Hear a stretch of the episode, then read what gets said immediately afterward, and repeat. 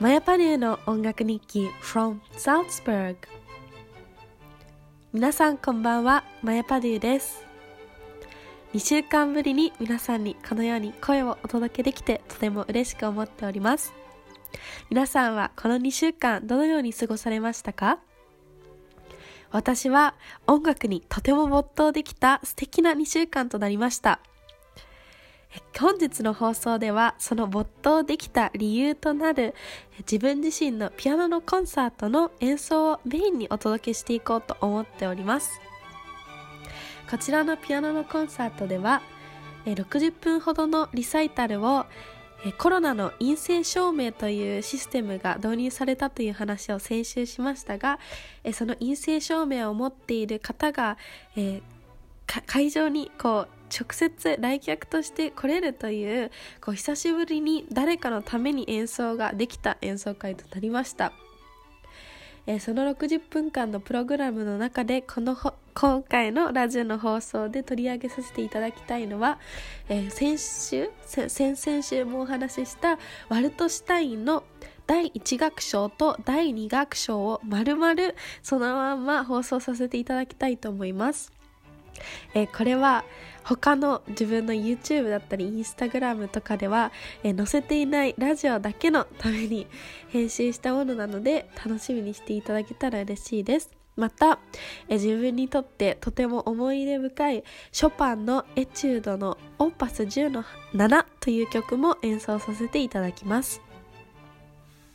演奏を聴いていただく前にちょっとだけ今のザルツブルクでの状況を報告させていただきます。現在は私の通っているモーツァルティウム音楽大学が先週の月曜日から、完全に大学が閉鎖されてしまい、コロナの件数が1個の私の通う大学の中で200人ほど超えてしまったのでまあもうさすがに生徒を学校に来させられないということになって閉鎖されてしまいました。なので授業は全てオンラインもしくは、え、今は全く授業がなくてイースター休みというものがどのみち来週からあるので、え、そのイースター休み明けに、まあ、再開するという形になっています。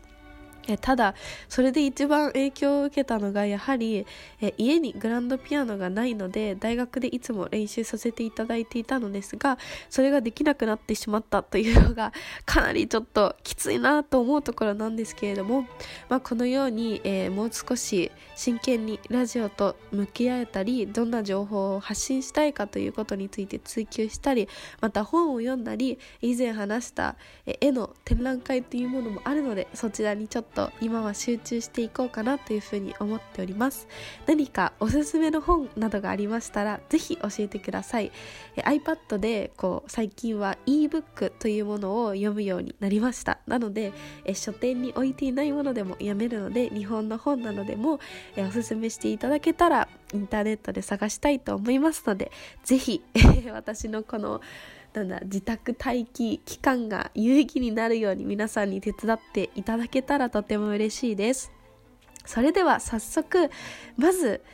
えショパンのエチュードの作品10の7オーパス10の7波長長というものを聴いていただきたいと思います。こちらの曲は、え最初にも言いましたように私にとってはとてもとても思い出の深いものとなっております。それはなぜかと言いますと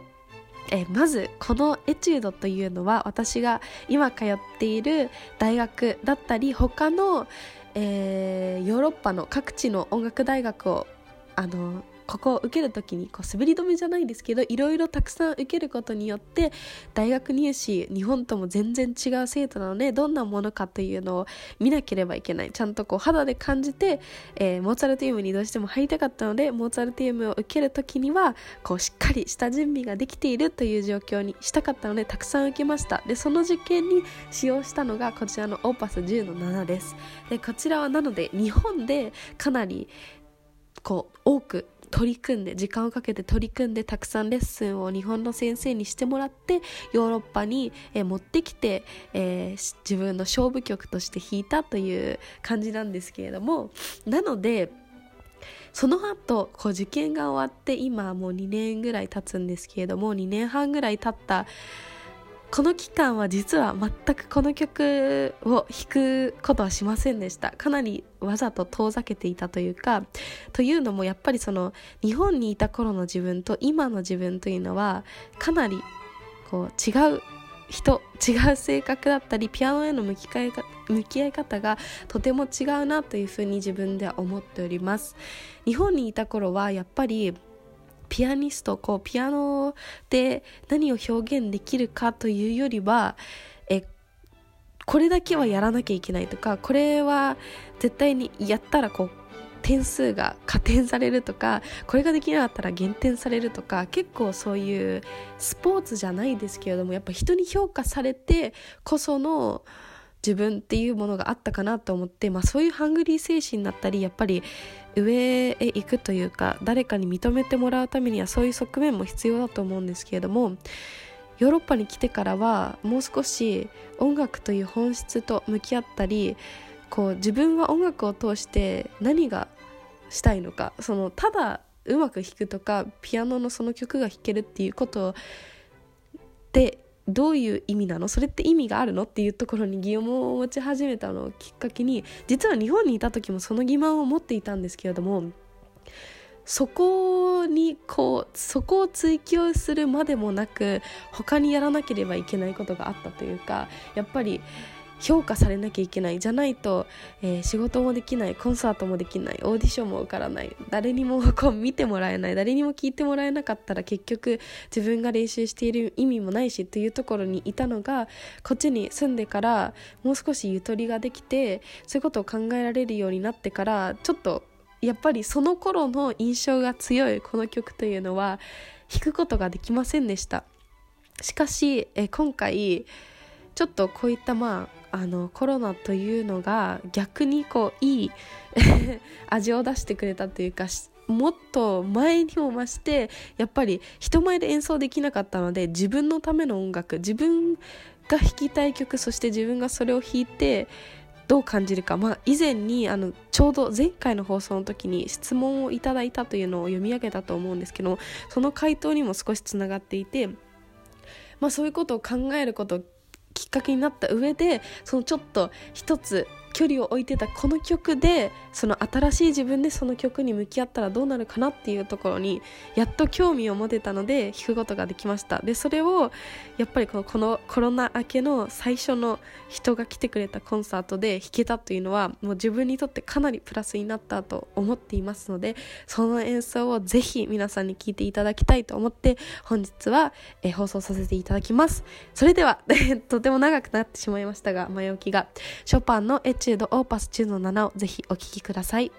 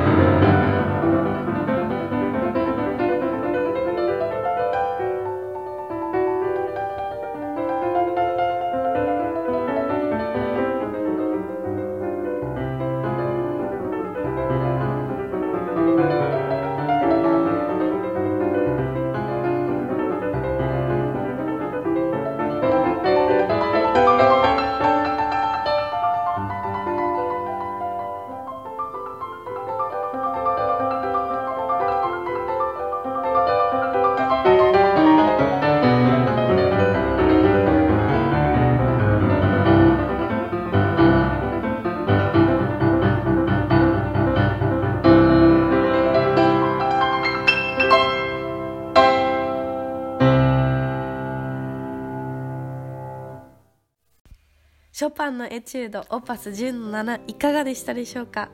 やっぱり私も改めてこうちょっと一歩引いた場所から聴かせてもらうとあこの曲は本当にいい曲だなというふうに思いました。えエチュードということで練習曲となっていますがこう練習曲と片付けてしまうのはもったいないなと思うほど音楽的に本当に充実した曲だと思います。左手がメロディーとなっていて右手がこう、うん、横の糸縦と糸でこう織りなしていくこう織物のような形になっているなっていうのが私のイメージです。この左手の中間部のポンポポポンポンポポポンっていうこうちょっとコミカルな面白いリズムとその対象にこう緩やかというか、まあ、落ち着いているけれどもどんどんどんどんこうズーっていうこうこう全く止めどない流れというもののこのこうねその中間部のバンポポポはこう休符の入ったリズムなのでその差というのも何とも面白い部分だなっていうふうに思いました。皆さんはどの部分が一番好きでしたか？私は一番最後のピアニッシモのこの何とも言えないちょっと切ないような雰囲気を醸し出している部分もとても好きな箇所です。そしてそこの最後に爽快に声では、えーと、波長長でこう上テカテカテカテカテカタンパンパンっていう風にこうよっってこう感じで終わらせるところもえ実はこの部分に関しては前はこう勇気がなかったというか自信がなくてこういう風には弾けませんでした、えー、そのうち YouTube の方にも動画あもう載せたかな？載せようと思ってるんですけれどもこう最後にこう手をうんと振り上げる素振りをしてるんですけれどもそれはえー、しようと思ってしたというわけではなくて音楽が自然にそうさせてくれてただそれをやりたくてもやる勇気がなかったところからコンサートでもそれができたというのが自分の中ではとても嬉しい変化というか進歩という部分でしたので、えー、気になる方はぜひチェックしてみてください。それでは次はえワルトシュタインの第1楽章を聞いていただきたいと思います、えワルトシュタインに関しては1楽章を聞いていただいてから少しいろいろと説明を加えさせていただいてその後に甘い美しい2楽章を聞いていただきたいと思います。それではワルトシュタインの第1楽章をお聴きください。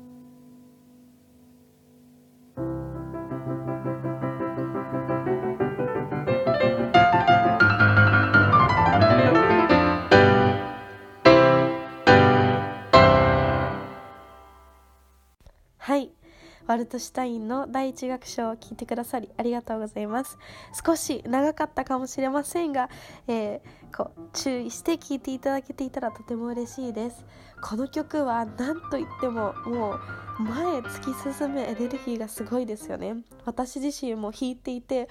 こうどんどんどんどんこの若いベートーベンのエネルギーに突き動かされてこう自分の持てるだけの力を出し尽くしたなっていう気持ちになります。え実この このワルトシュタインというピアノソナタはベートーベンのごめんなさいたくさん書いてあって中期にあたる作品です。他にも熱情などという作品を皆さんもご存知かもしれません。こちらのワルトシュタインは3楽章形式のピアノソナタで1楽章が今演奏したもの。2楽章が今から演奏させていただくものでその後に3楽章というものがアタッカということで切れ目なく2楽章から続いて演奏されるという形をとっています。この3楽章は私は一言で表すとヒンリヒというドイツ語の言葉で表せるかなというふうに思います。ヒンリヒっていうのは日本語ではうーん天国のようなというか 日本語で表し方があんまり分かんなくて英語だと heavenly っていう言葉なんですけれども、まあ、とにかく上の方のこの人には手が届かないちょっと高尚であるようなないようなそんなイメージのものが第3楽章です。こちらの第3楽章に関してはえまた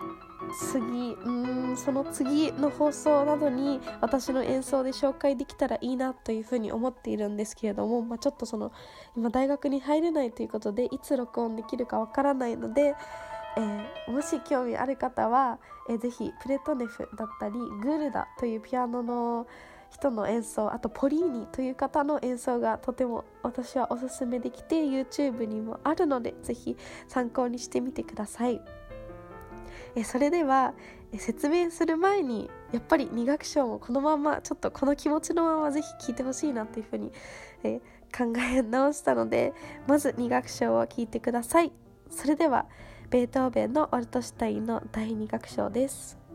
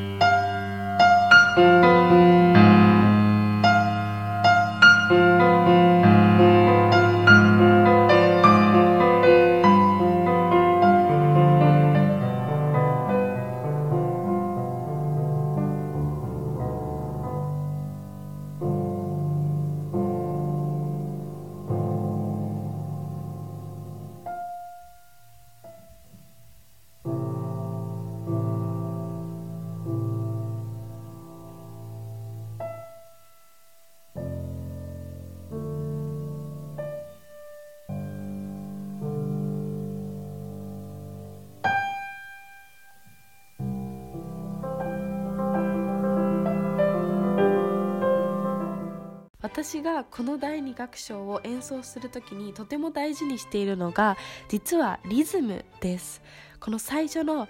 ダンパパンという普天のリズムなんですけれども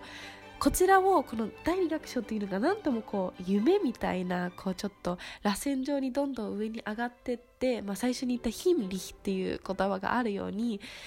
あこれは第3楽章について言ったんですね。ただそれが第2楽章にもちょっと通ずる部分があってこうなんだろうこの世のものではないみたいな雰囲気があると思うんですけれどもただそれをそうさせないためにただのこの美しいだけの第2楽章にさせないためにわざとベートーベンがこの普天のリズムをとても厳しくえ寄付したというふうに私は捉えました。なので、少しこのパッパッパッパッパンっていうのを16分音符を感じながら、やっぱっぱっぱっていうのをこう自分の中でちょっと刻みながら弾くというのをとても、えー、こう大切にして毎回それは忘れないように考えています。というのもそうすることによって少しマーチっぽい行進曲風なうん、雰囲気が出ると思ってそれがまあ早々行進曲とかにも少し通ずる部分があるかなというふうに思います。また、えー、この第1楽章第2楽章に関しては、えー、先生とかなり議論をした、えー、楽曲になっていて最近あった、えー、モーツァルティームの私の教授とのレッスンの中でこれはどの部分が本当に美しいのかそしてどの部分が偽物の美しさなのかなんていう議論をしました。まあそれだけこうベートーベンはとてもこう忠実にというかこう正確にとてもこう細かくいろんなことを楽譜に書いてるがゆえにそれの本当の意味やっぱりこう一つスラーをとってもスラーはスラーだけれどもなぜそれがスラーなのかそしてスラーというのはそもそもどういうことなのかっていうこう楽譜の読解能力というものがかなり問われるのがベートーベンです。でそれを分かった上でもそのパターンというか何通りも可能性はあってそれのどれを選ぶのかっていうものをこう先生にいつも私は問われている質問でその時に毎回言われるのが「マヤ」全てのパターンを試しなさいというふうにいつも言われます。やっぱりかな確これは絶対このパターンでは絶対演奏会では弾かないこう例えばすごくこう内向的な部分をガシガシ弾くみたいな、こう、フォルテで弾くなんてことは絶対にしないんですけれども、だとしても一回やってみなさい。そしたらどうして自分の選んだ方が正しいのかがより正確にわかるというふうに言ってくださって、まあ、この言葉を信じていつも練習をしています。それでは残念ながらもうお時間になってしまうので、えー、来週、こう、もう少しこの音楽と感情の世界というテーマを以前に掲げたので、そこを掘り下げていきたいと思います。今週も聞いてくださり本当にありがとうございます。来週も楽しみにしてください。それでは皆様おやすみなさい。マヤパデューでした。